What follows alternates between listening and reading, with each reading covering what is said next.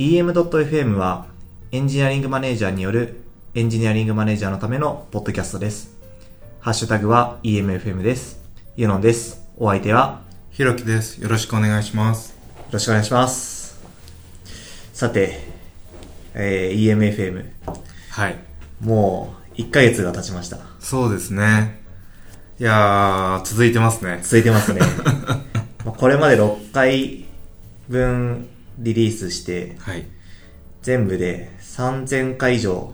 再生されたということで、素晴らしいです。ありがとうございますあ。りがとうございます。聞いていただいて。はい。いやー、結構まあ反響も大きくて、ね、いろんな人に会うたびに聞いてますよって言われたりするんですけど、そうですね。なんか、あのー、もう、ひろきさんから説教を受けてるような気持ちになるみたいな 反響とかいただいて、申し訳ないみたいな。あとなんか結構音楽がいいっていう声もいただいたりとかして、そうですね。なんかちょっとメローな感じあで。はい。ちょっとなんかこう、僕とひろきさんがバーで語り合ってるみたいなイメージをちょっと考えたんですけど、FM ですからね。あーそうですねそう、おしゃれさを。おしゃれさを出して。さて、じゃあ今回は何を話そうかっていうのを、まあちょっとこの収録の前に軽く打ち合わせをしたんですけど、まあ今回何話しましょうかね。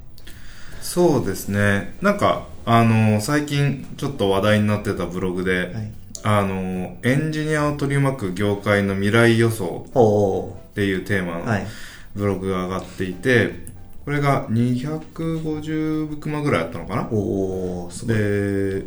まあ、サマリーすると、その、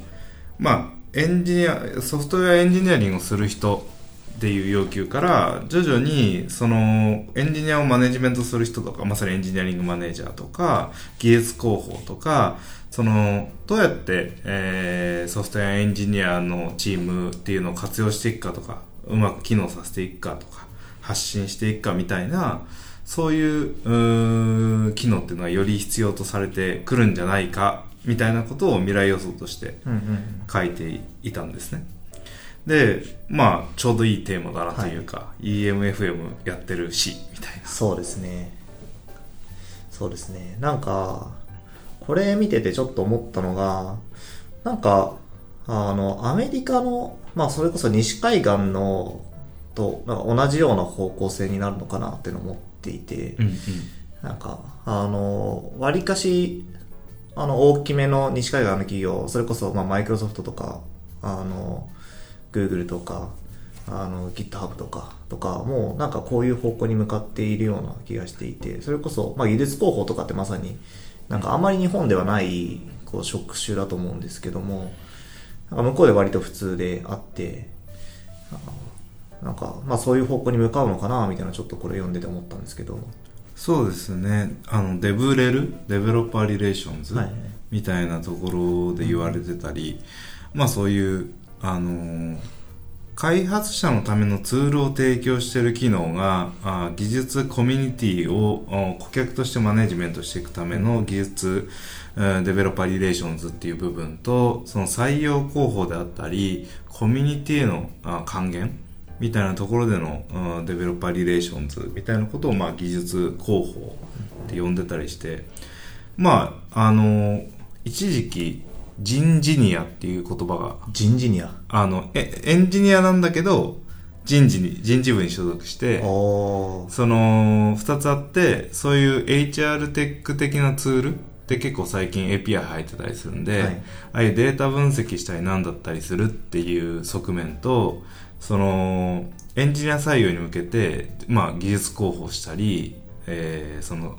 コミュニティとの関係性、いろんな、まあ技術イベントの協賛したりスポンサーするっていうのは、まあもちろんのこと、そういう、あの、勉強会の会場提供したり、うんうん。みたいなそういうところがまあちょっとずつ大きいところはまあ何人かいるようになってきてこの間もそのビットバレーっていうイベントに出た時はそういうメガベンチャー系のデブレルの人たちっていうのは結構いてはい。なんかいろいろやってて大変そうだなとか。思って見てましたけど、うん。なんか、こう、なんだろうな。なんか直感に反する感じもあるけど、でもなんか確かになって思うところもあって、直感に反するって言ったのは、うん。あの、まあ、会社って基本的にはこう、プロダクトの開発、サービスの開発をするところっていうふうに考えたときに、うん。どちらかというと、これって、その外側じゃないですか、うん。その直接的なところじゃないっていうか、そうですね。はい、でそこにちゃんと投資をするっていうことが、なんかこう直感に反するって言ったところで、でもなんか必要そうだなって思うのは、うん。やっぱそういうこう、なん、コミュニティをちゃんと作り上げて、その盛り上げていくというか、その顧客ですらも、その、なんか一緒にものを作るみたいな、作り上げていくみたいなのが、確かにこうあった方が、よりそのサービスとか製品っていうのは良くなるなっていうのを思っていて、だからなんかこう、あ二つの感情がなんかこう芽生えるなと思ったんですね。そうなんですよねその結構、うん、コミュニティマネージャーっていう職種のある、はい。あのーサービスとかっていうのを向こうの方だと結構増えてて、えやっぱりそのうんユーザーさんとどういう風な関係を築いていくかみたいなこととかそれはまああお客さんとどういう風に関係築いていくかっていうのもあるんだろうなでそういうことができていかないとやっぱりそのエンゲージメントというかあのをまあ外に対して中に対してみたいなものをどうやって広げていきますかみたいなことがないとこの先その、うん交換されちゃうものになりやすいのかなとは思っていてああ、なるほど。なんかそのえーでかつなんかそのうん最近こうソフトウェアっていうものをうんそのは結局組織が提供してるものだなと思っていてあの一個の目的を持ったソソフトウェアサービスって SARS みたいなのも提供されてた時にあのそれがあの同じ目的を果たし続けるためにはまあ消費税も変わるかもしれないし法律も変わるかもしれないしいろんなその目的が果たせなくなるかもしれない変更っていうのを耐えなきゃいけないから常にメンテナンスされて常にいいものになってるっていう必要があるからまあ SARS みたいなビジネスモデルが成立する。わけですよねとじゃあそしたらそれを提供するためのお組織マネジメントがないととか提供し続けるソフトウェア集団がいなきゃいけなくてそれがおそらくそのちょっと前のっていうかうん十年前のビジネスモデルからすると一回最初にドーンと投資してしまってそその後は、まあ、焼却してあのもう利益を生み出す装置としてえ機能し続けるみたいな時代があったと思うんですよでこれハードウェアって言ってそういう側面があったと思うんですねはい。だけどソフトウェアっていったものがハードウェアにくっついてる何かだと思うとそういう種類のものかなっていうニュアンスを捉えてしまうんだけど実は組織のそのノウハウとかウェットウェアに近いものを、えーにある程度硬くしたものがソフトウェアなんだと。なんで、ハードを柔らかくし、ちょっと柔らかくしたものがソフトウェアだと思うと、まあ、ハードと同じ感覚で捉えちゃうけど、人間のノウハウとか組織をちょっと硬くしたものがソフトウェアだって思うと、全然見え方違うんだろうなおなるほど。思っていて、なんかその、えー今この、まあ、技術組織とか技術広報っていうのが、その内外でエンジニアリングをしていてソフトウェアっていうある機能を提供し続けるための、ためには、実はそのコミュニティ還元もしなきゃいけないし、あの、定期的に、えーエンジニアが集まってくる場所になってなきゃいけないし、えーその人たちがよりその強化したい、継続的に開発して、まあ場合によってはちょっとレガシーになっちゃったら、サービスをリニューアルしたり、えーマイクロサービスに分割したり、リファクタリングしたりっていうことをもうずっとやっててくれないと、安心して使えないじゃないですか。例えば業務に依存してるなんかで。はいはいはい。 Slack とか GitHub とかってそういう安心感があるからみんな多分使えて、はい。なんかこうマイクロソフトに買収された後とかはにどうなっちゃうのみたいなあったじゃないですか、あれの怖かったのって同じ機能が継続的にあのも同じ目的を果たすための機能が継続的に提供されないんだったら自前で立てちゃった方がまだマシだからって多分そう思ったと思うんですよなんでサービスっていうものがそういう組織とか人に紐づいたものなんだよってなった時にそれをどうメンテナンスしていくかっていう風になってきて実はそういう機能がデブレルとかエンジニアリング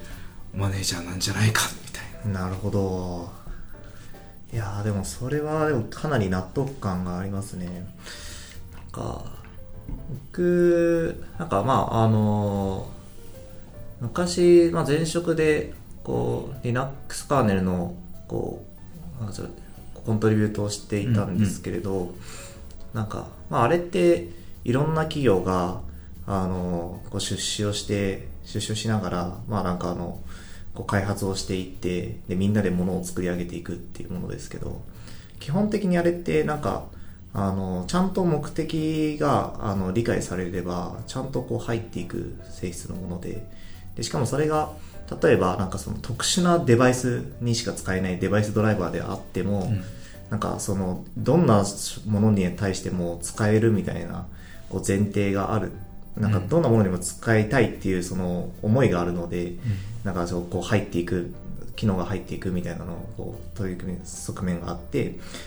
なんか結構それもやるのにもなんかこの、なんだろうな、こう技術広報というか、なんだろうな、みんなでこう物を作っていくっていうか、その自分たちのこうノウハウをこうは固くするみたいなのがすごくなんか納得感あるなっていう。リーナス帰ってきましたね。帰ってきましたね。1ヶ月で。1ヶ月で人間の心分かってしまったんだと思って、やっぱすごいっすね。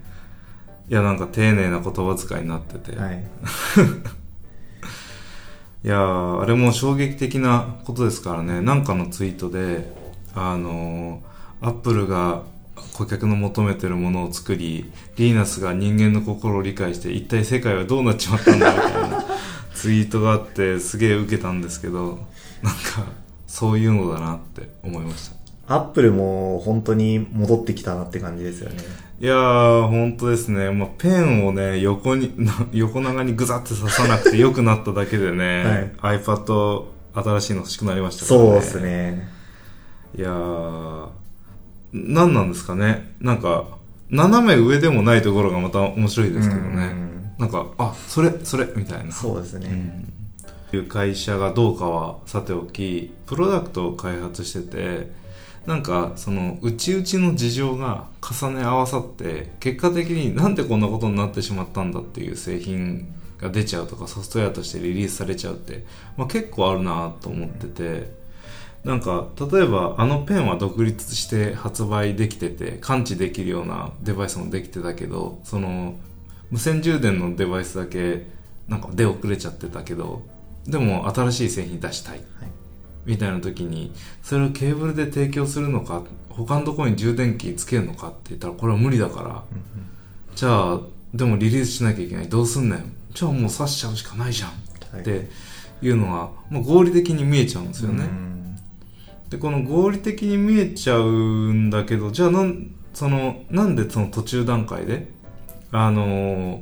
なんだろう、セーフティーな作りっていうか、そのプラン B というか、あもし仮に完成しなくても、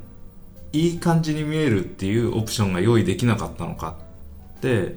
あの、プロダクト開発でも結構、あの、の優先順位とか考えてても、あるあるだなと思ってて。めちゃくちゃありますね。これ結構そのうーん僕の本だとリリースポイントって表現の仕方をしてたんですけどどの段階でリリース可能な単位にしておくかっていうのにオプションとしての機能開発をしたらトータルの開発コストって増えるんですけどそのどの段階でもリリースできるっていう安心感があってそれが必要だったらいつでも出せるっていうのがあるわけじゃないですかはい。でもここの部分のそのオプションでを足していくっていうことに対してなんかそのえー、なんだろう。当たり前に態度として持っている会社となんかいやいやそんな増えるじゃん余計なことやることがって思っちゃう会社ってその文化として分かれるなというか思ってて結構継続的にサービス提供していくと、まあ、オプション作っといた方がいいよねってなるんだと思うんですけどなんかこう、えーボンとローンチしちゃいたいって人はもうボンと固めて出そうみたいな。これなんか面白いなって。なんかハードウェアは結構やっぱそこを、なんかあの、リリースポイントを作るっていうのが結構難しそうではありそうですすまよね。よねそうなんですよね。あともしかしたらまあ、あれはなんか、わからないですけど、なんか、技術的な、なんか技術的な側面というよりも、なんか権利的な側面とかがもしかしたらあったりしたのかな。ああなるほど。ちょっと、ちゃんとこう、なんか、アップルがどういう会社を買収したのかとか、うんうんうん。なんかこう、特許取ったのかとかわかんないですけど、なんかそういうのもありそうだなって。確かに。さすがに普通にペンをぶっ刺すは、うん。どんやらないと思うので、なんかこうクリアしなきゃいけない大人の事情があったんじゃないかなっていうのはちょっと今ふと思って。ああそうですね。大人の事情もそういうことはありますからね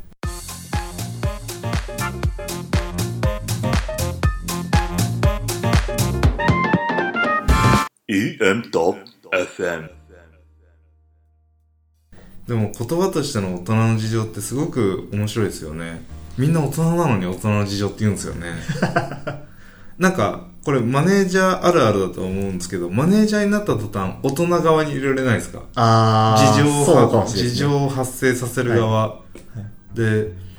あの現場のひ現場のメンバーでやってる人は大人じゃないっていうそのくくりになったりする時あるじゃないですか。なるほど。確かに。大人の事情でこうなんでしょって言った時になんか明らかに大人の人が言われた時にどうしていいか分かんなくなる。まあ大人って、ここで言う大人はあれですね、ビジネスサイドっていうイメージが、うん。意味合いが強そうですよね。そうですね。そのビジネスサイドもねよく分かんないっちゃよく分かんないですよね、だってみんなでビジネスやってるわけですからねなんかまあ、なんか第1回でもなんかそういう話をしたような気がしますけど。だからそうなった時に面白いですよね。大人いやだから結構子供でいたいっていうところがあるのかもしれないですよね、そういう表現の中にはね。何かに縛られずにやりたいみたいな。そうですね。なんかあの大体課題って事情があるから課題じゃないですか、はい。でも課題解決するから仕事じゃないですか、はい。ってことはそもそも大人の事情がない問題？なんか取り組んだってその 問題じゃないじゃないですかうん。そのそれこそ今いろんな領域にソフトウェアとかテクノロジーを使って、えーまあ、例えばフィンテックとかアグリテックとかなんか今までのちょっと難しかった分野をソフトウェアで良くしていきましょうみたいなムーブメントって多いじゃないですか、うん。それってまさにその大人の事情を何とかしましょうの話ですよね、うん。そうなった時にね僕らがこうちゃんと解決すべき課題ってまさにその大人の事情をちゃんと蓋開けることなんじゃないのああそうですね。そういうこう難しい問題だからこそそこにビジネビジネスチャンスがあり、ね、それをこう解決したからこそやっぱり社会的にえーイノベーションになったりとか,、ね、なんか世の中へのインパクトが大きいってことになりますよね。そうなんですよね。なんか結構事情がないとね、あのー動き始めないからこそそういうタイミングで動く動いた方が面白いことがあるんでしょうけどね。なんか地殻変動というかやっぱりビジネスってどこで戦うかってあるじゃないですかどういう地殻変動があるのかっていうところを見ないと本当にねあのポジションじゃ戦えないことになっちゃうじゃないポジショニングじゃ戦えない。うんなんか結局あのーすごいいいソリューションであのーなんだろういいチームがいてもいいポジションのいいマーケットを選んでないともう負けちゃうので、うんはい。そしたらいいチームでいられないじゃないですか結構そのマーケットをどう選んでどういうポジションで戦うのかってあのものすごくそのいいチームを作る上でも重要なところで逆になんだろうなマーケットが良ければ悪いチームでもそこそこ伸びちゃうじゃないですか。あああると思いますあると思います。でそこそこ伸びちゃった時にその成長してるからもう問題も暴露しづらくて、うんそうすると悪くても温存できちゃうじゃないですうか、だかんらそのその間になんか麻痺せずにこういうとこはどう直していかなきゃああいうとこ直していかなきゃってできるかどうかってすごいミソだなと思ってて。いやそうですね。成長は全てを癒すのか成長が全てを隠しているのかっていうのは結構うん。悩ましいポイントだなってそうですね。なんかやっぱりこうそそのプロダクトがすごく成長してる時に、まあ、ある種これでいいんだっけっていうのって、まあ、ブレーキにもなり得るというか、うん。でもそれを言える勇気もやっぱ大事だと思いますし、うん。なんか、いや、でもそれを今語ってもしょうがないじゃん、とりあえず行こうよっていうのも大事な場面もあったりとかして、うん。まあ一概にはどっちがいいとも言えないと思うんですけれど、やっぱそこのバランスをしっかりと持ちながら、でも、えいってやるみたいなのは結構大事だなって思いますよね。そうですよねそのこの「えい」っていう意思決定なんかやっぱり問題、まあ、エンジニアリングマネージャーにせよプロダクト事業責任者にせよそのトレードオフになるから問題なんですよねうん。でいいチームで、えーいい開発サイクルにしましょうっていうことを無限の時間や無限の余裕や無限のお金があればまあイージーじゃないですか、うん。それは簡単にできますと。限られた資源で限られた状況でビジネス的な目的を果たしながらも次のビジネス的なステージに耐えうるだけのチームを作んなきゃいけないから、その大変でかつ今この無理させることがあったとして無理させたからもしチームが崩壊しちゃったら元も子もないその将来的な部分で再構築しなきゃいけないコストの方がはるかに高くてみたいなところのトレードオフがあってでトレードオフの中でどういうその難しい選択を選び続けてチーム成長させるかがあるからやっぱこういうのってエンジニアリングマネージャーとかまあマネジメント全般系もそうかもしれないけど面白いというかうん。トレードオフないとゲームじゃないですからね、うん今なんかふと思ったんですけど無限の時間と無限のお金と無限の余裕があった時にとなんか限られたものどっちがうん。なんかいいんだろうと思ったらなんか 別に無限なものはあってもいいもの作れなそうだなっていうのをちょっと思ったんですよね。そうですね。いやいいものを作らなくていいですからね。うん。あそうですよね。そうですよね。うん。うん。だからそこはなんだろうねあのー難しいところで、えー全くその興味半分で何にもかも飽きてしまった先にこのゲームだけはやり込みたいみたいなのがあれば結構あのそのゲームをやり込んじゃうってことがあると思ってて結構 R&D とかはそのゲーム要素を持っててもいいかもしれないなとは思うんですけどっていうのはそのビジネス的なマターばっかり気にしないようにするっていう切断をしてあえてあのこの分野張ってみようよっていうもんだろうなとは思ってるんで、うんその一方でそのね、えーそうなんですよね。縛りのないプレーというかなんか序盤で裏技とかで最強になれるゲームとかあるじゃないですか。ありますねあれ最強にしちゃった途端めっちゃつまんなくなるじゃまないですか。あまあそうですよね。だってね敵会った瞬間死ぬしみたいな,、はい。なそういう風になっちゃったら面白くないんだっていうこととまあ似てるんだろうなと思って、僕はそのねいいもの作れるか作れないかとかともかくとしてゲームルールとして何の縛りもないものはなんか成立しないじゃんって思っちゃうから、はいはいはい。なんかそのあえて縛りを立ってそのいいチームを作ろうとか。あーそのトレードオフを見ないでうん。なんか話をしちゃうとえそりゃ簡単に見えるでしょみたいな感じになっちゃうんで、うん。どういう縛りがあるかっていうのをまあチームメンバーとか事業でちゃんと理解できてると、あのいやこれなんだからここはでも頑張らなきゃとかメンバーから出てくると思うんですよね、でそこが見えなくなってくるとなんかそのえマネージャーの人が俺たちを気持ちよくしてくれるはずなのにそれがあのできてないのはマネージャーの怠慢で何のトレードオフもないんだって見え方をしちゃうんですよ。うんうんでそれは過保護にしちゃってっていうかもう見せないようにしてあげる。とそうなっちゃうところがあってあのいや違うんだよと。ビジネスってこういう状況で競合もこうでこんな風に迫ってきてるからここは俺たちどうしても頑張りたいなって思わないっていうなんか共感が得られないと、やっぱりがんな訳も分からず頑張っちゃうから辛いんですよね、で僕もやっぱりその訳も分かんない時は辛かったですもん。えなんでこんなことしてんだろうなっって分かんないから理不尽だし辛いって思うから、分かるようにしてあげたいなとか分かるようにすることが楽にしてあげたり安心感を与えたりその、まあ、せめて、えーよっしゃ頑張ってみようかなって思えるっ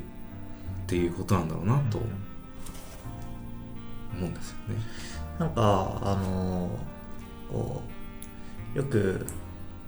あのこう炎上してるプロジェクトがあった時に、うんなんかもうなんかもう人が足りなくてもうニッチもサッチもいかないみたいな状況になった時に僕結構そういう時腕まくりしてよーしどうしようかなっていうのをこう考えちゃう人なんですけど、うんうんうん。なんか、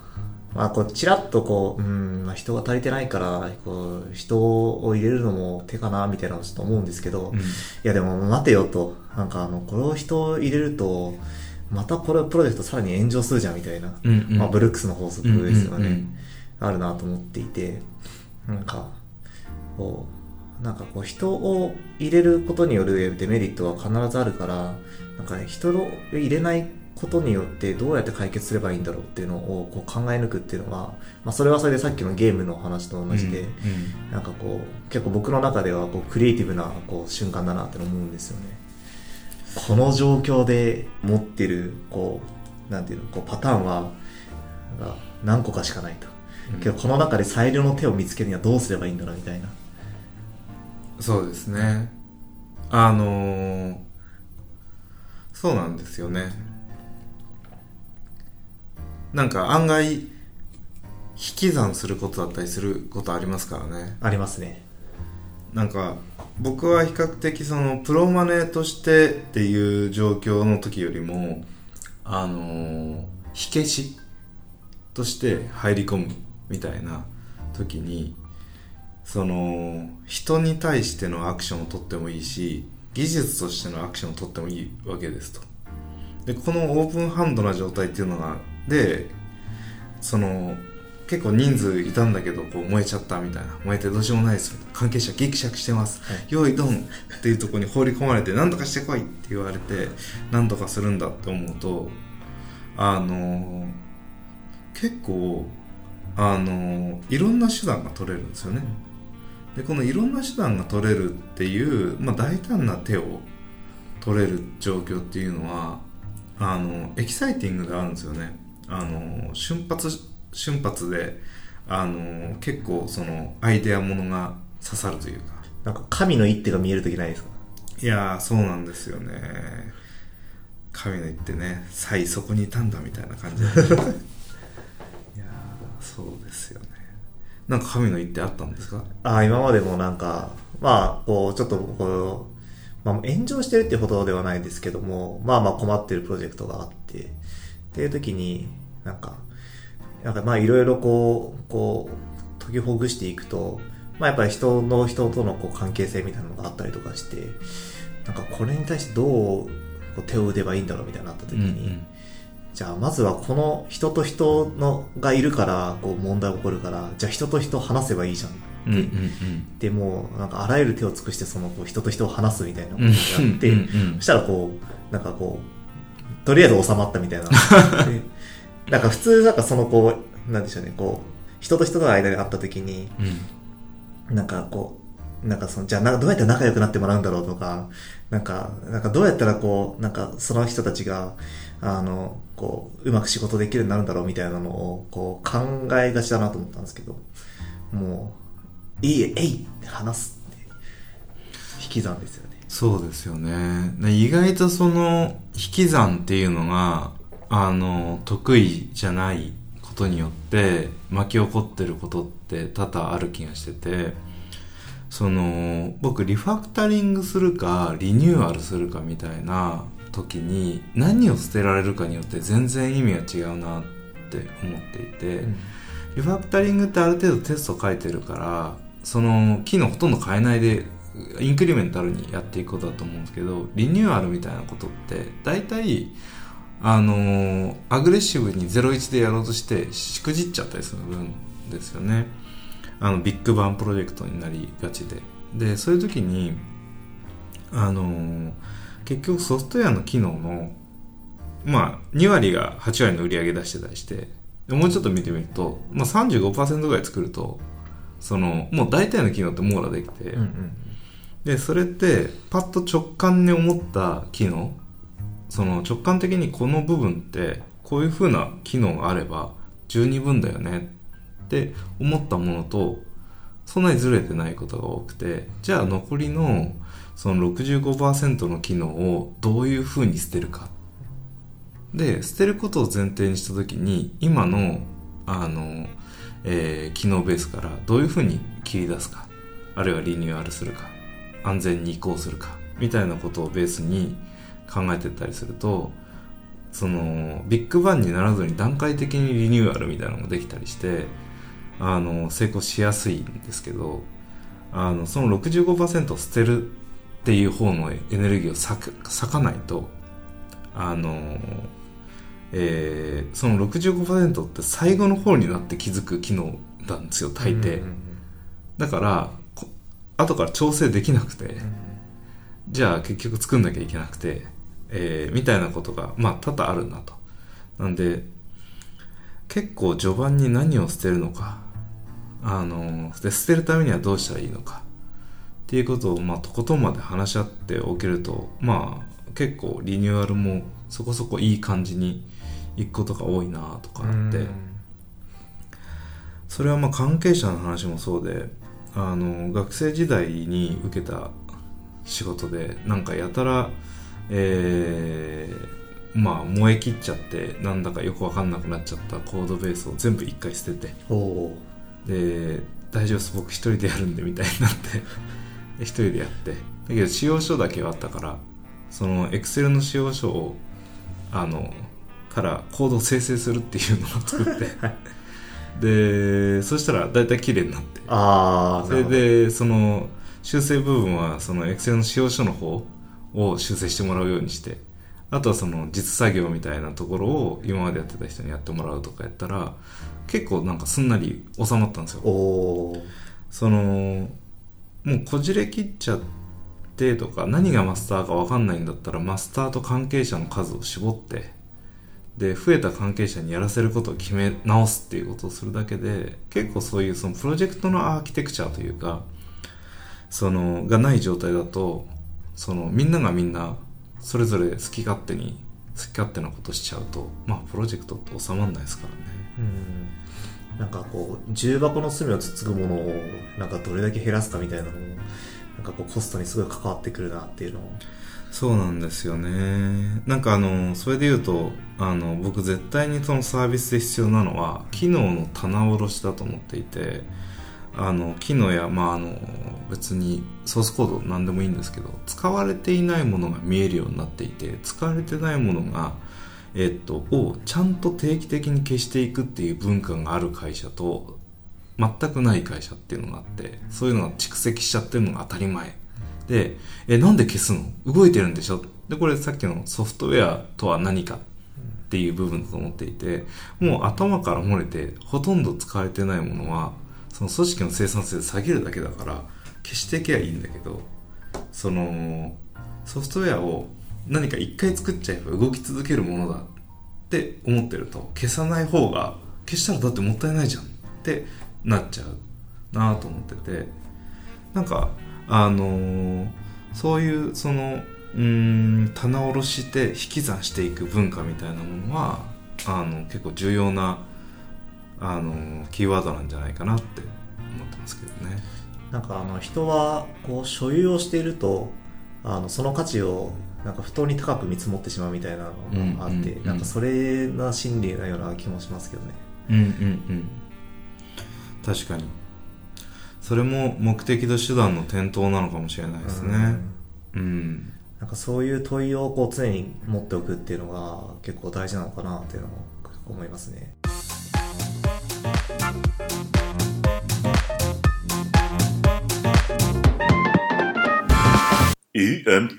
EM.FM なんかちょっとまああの違う話なんですけどあの会社の中であの価値観カードをほ価値観ポーカーか。をうんうんうん。やったんですね、あなんか引き算してって残すやつ。あそうそうそうですんん。ね、でやったんですけどこれ面白くてあの、自分の、こう、所有している、まあ、価値観、こう、5枚だったか6枚だったかっていうのをこう見て、で、その中で、こう、相手にこう、その価値観の、を引かせるんですよね。うんうんで、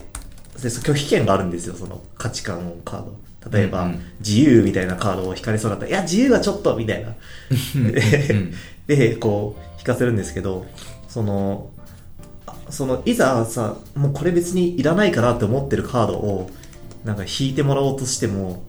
なんかいざ取られた時に、あ、それはみたいな。ちょっとそれは取らないでみたいな感じになるんですよね。うんうんうんなんかそれがなんかこう、すごい自分のなんかこう、そんなに価値が高くないと思ってるものでも、価値が高く見見えてしまうみたいなのをすごくよく表してるなと思っていて、なんか、まあそういうのがあるなっていうのを思ったんですよね。そうですよね。やっぱそのすり合わせていくべきものが何なのかっていうところですよね、いやーだからそうやって話すきっかけになるゲームみたいなものはねチームの中でよく使われていくといいですよね、うん。なんかあの結構心理的安全性みたいな話でよく出てくることでよく話してるっていうのがあると思うんですけどそのあんまり込みった話しないんですよねその普通に会話しててみんな大人なんではい。だからあのーそういうあえそういう価値観の方を大事にするんだとかそういう考えなんだとかあ実はあのーなんだろう、えーペットを飼っててそのペットの方がその仕事より基本大事に扱ってるんだなとかなんか、まあ、そういうのがあった時にああそういうことなんだってあんま踏み込んで聞かないじゃないですかと。そので分からないしで分からないからなんかあのーまあイラッとすることがきっと後から出てくるんだと思うんですよ。分かってたらね別にそんなになんか家帰ってそのちゃんと家事育児やってそのえーまあ、奥さんも例えば共働きで奥さんの仕事をちゃんと支援していこうと思っている旦那さんがいたとしてその人がじゃあ休日その別に、まあ、技術的なことを勉強してなかったみたいなことに対して怠けてるって思わないと思うんですよね。うん。だけどその、えー休日技術的なことを勉強したり勉強会行ったりするのは結構当たり前だと思ってる若手みたいな人からするとあのえこの人は全然最近の技術とか勉強してたりしてない怠けてる人だって思ったりするじゃないですか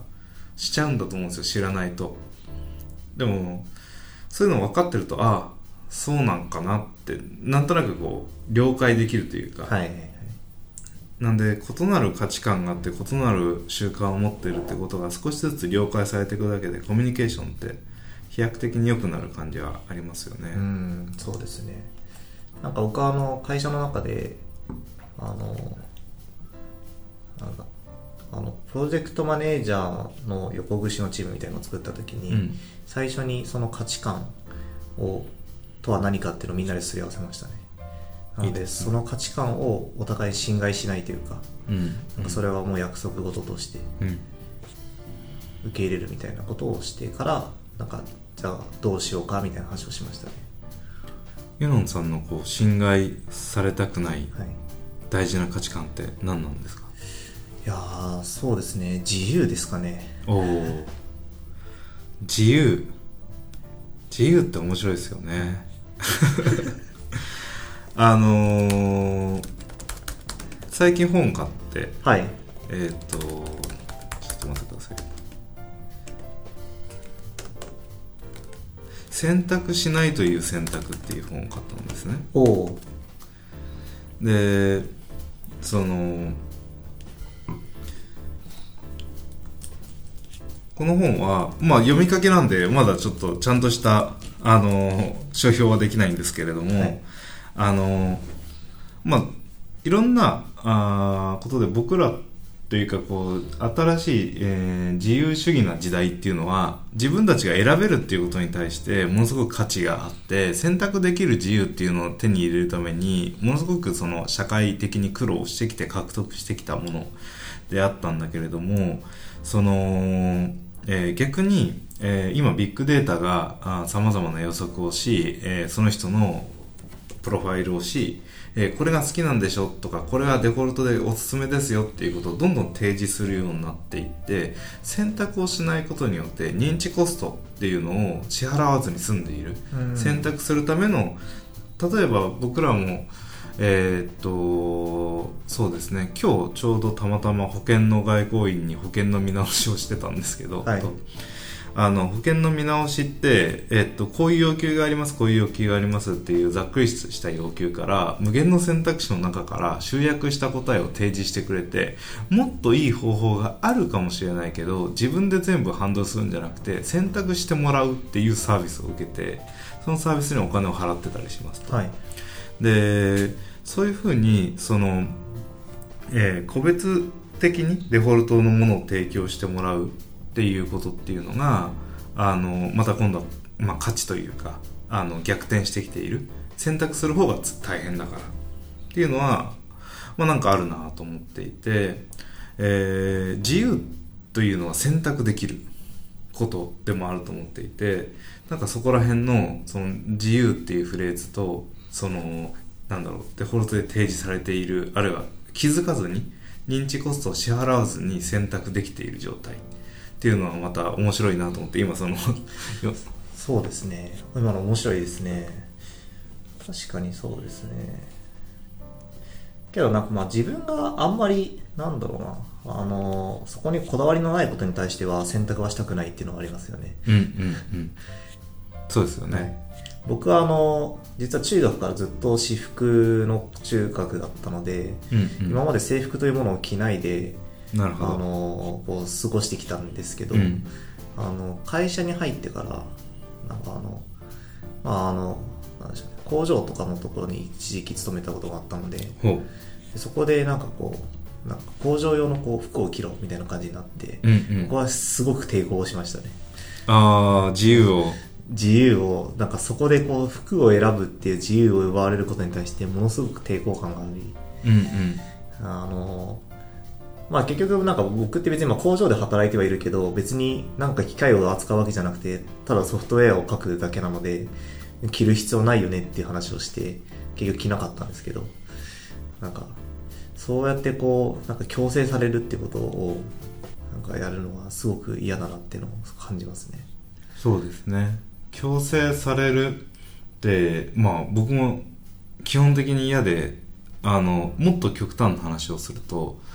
僕は講義の兵所恐怖症だなと思ってて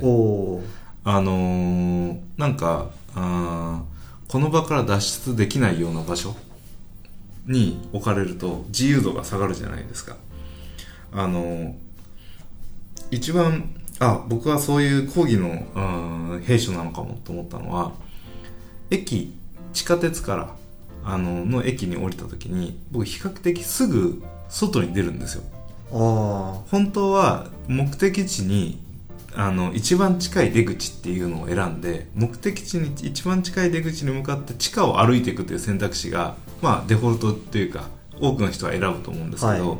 僕はその地下っていう選択肢の少ない空間より地上っていう選択肢の多い空間に行きたいって思っちゃって最初に外に出ちゃったりするんですよ。で一回新宿の西口での方面でそれをやったら、あの地上に出た方が選択肢が低いっていうことが 結構複雑な、い。複雑回帰な構造をしてるんでなってあっと思ったんですけどでも結構そういうあの移動するのも、えーそういう意味ではあの自転車の方が好きだしあの自由度が高いんで。みたいなあの電車とかあの飛行機とかそんなに得意じゃないんですよ。みたいなのがあってきょそういう意味だと自由の方を大事にしているんだろうなっていうのはすごく感じますね。なるほど。いややっぱなんか自由を奪われるっていうのはねなんかまあ僕はすごく本当になんかこう抵抗してしまうのでなんかなんかまあ自由なところで働いたりとか、まあ、あとはまあチームそのものはやっぱりで可能な限り自由なところっていうのを目指したいなっていうのはいつも思ってますね。そうですね。その何か別の選択肢があるよっていうことはあのー常にね意識させたいしたいですよね。チームのメンバーとかそういった人たちがこれは必ずこれしかあーこれだけをしか選べないのだ。って思っちゃってからなんかあのーうんアイデアというかあー目的との手段の転倒が起こる気がしていて、はい。えー目的を果たすためだったら手段は基本オープンでしょうということなんだと思うんですよねでそれがあの選択肢がないかのように錯覚してから、えー問題が起こるんだろうと。あー自分はフロントエンドエンジニアなんだからバックエンドは書かない。っていうのもなんか目的に対して手段をクローズしてる話だし、えー例えばこういう開発方式しか選ばないプロセスしかやらない。っていうのもなんかあの目的に対して手段をクローズしてる話だなと思ってて、そういうことが起きないようにしていくためには選択肢あるんだよ。自由なんだよ。よりいいものを選ばなきゃいけないん。だよってなるんですけどそれって同時に認知コストをめちゃくちゃに取るっていう話なんだと思っててその僕はそうやってメンタリングをしてる時に認知コストをのキャパシティを広げようとしてるんだろうなっていうのはその本読みながら思っていて。その要はうん手段をちゃんと別の手段を選べるようにするには、えー、と常識だと思ってるデフォルトを受け入れ続けるとそのどんどん硬くなっちゃうってことなんだろうなと。なんか僕はよくそのまああ今ひろきさんのおっしゃったように、まあ、あのこう認知コストは広げるってところもありますし逆にまあなんかこう広げすぎててもうニッチもサッチもいかなくなってる時はあえてこう下げるみたいな、まあ、僕はガードレールを敷くって言いたいんですけど、まあなんかそのこの範囲だったら全然なんかどんな選択肢取っても大丈夫だと思うよみたいなとかを伝えたりとかするのもやったりしますね。そうですね。なんかファシリテーションみたいな時に、まあ、考えることを制約して、まあ、フォーカスを作って解くみたいなことですよね、はい。確かにね。そのこう広げて閉じてしまってる人には広げてあげて広げすぎてる人にはあ選択できるように閉じてあげていずれにせよその何かが選べるあるいは選び直せるっていう状態を作ってあげるとまあ事態は進展しますからね、うん、そうですね。いや、ま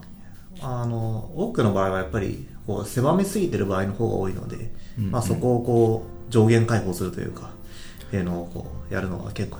意識したりしますね。そうですね上限解放したり。まあでもその狭めすぎ広げすぎちゃってるもう多分問題を一般化しがちみたいなことでありますからね、はい。まあ両方まああるっちゃありますよね。大事です、両方。うん。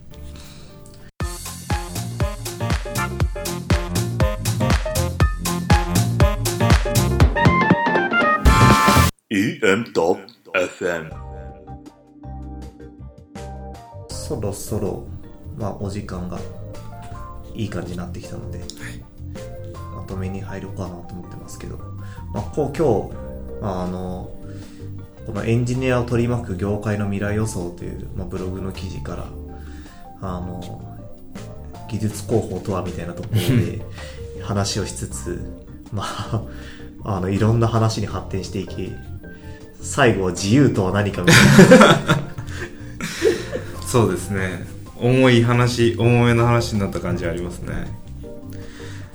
いやーそうですね。でもなんか僕は結構そういうソフトウェアはその脳みそとか習慣の中に宿っていて実際にはハードに乗っているものっていうのはほんのその一部なんだろうと思っているのでなんかそういうことっていうのの目線で世の中を捉え直してみると結構あ技術広報もエンジニアリングマネージャーも実はソフトウェアを構成する一部に見えてくるんじゃないのかなみたいなはい。いい話ですね。さて、えーリスナーの方はいかがでしたでしょうか、えー皆さんの声をぜひ我々に届けてください。ご感想、こんな話をしてほしい、これってどうなっているの？ここをもっとこうしてほしい、など、ハッシュタグ EMFM でつぶやいていただけると幸いです。また、ゲスト出演したいという方も、ハッシュタグ EMFM か、ユノンフィズ、ひろき大地までご連絡ください。それでは、ありがとうございました。ありがとうございました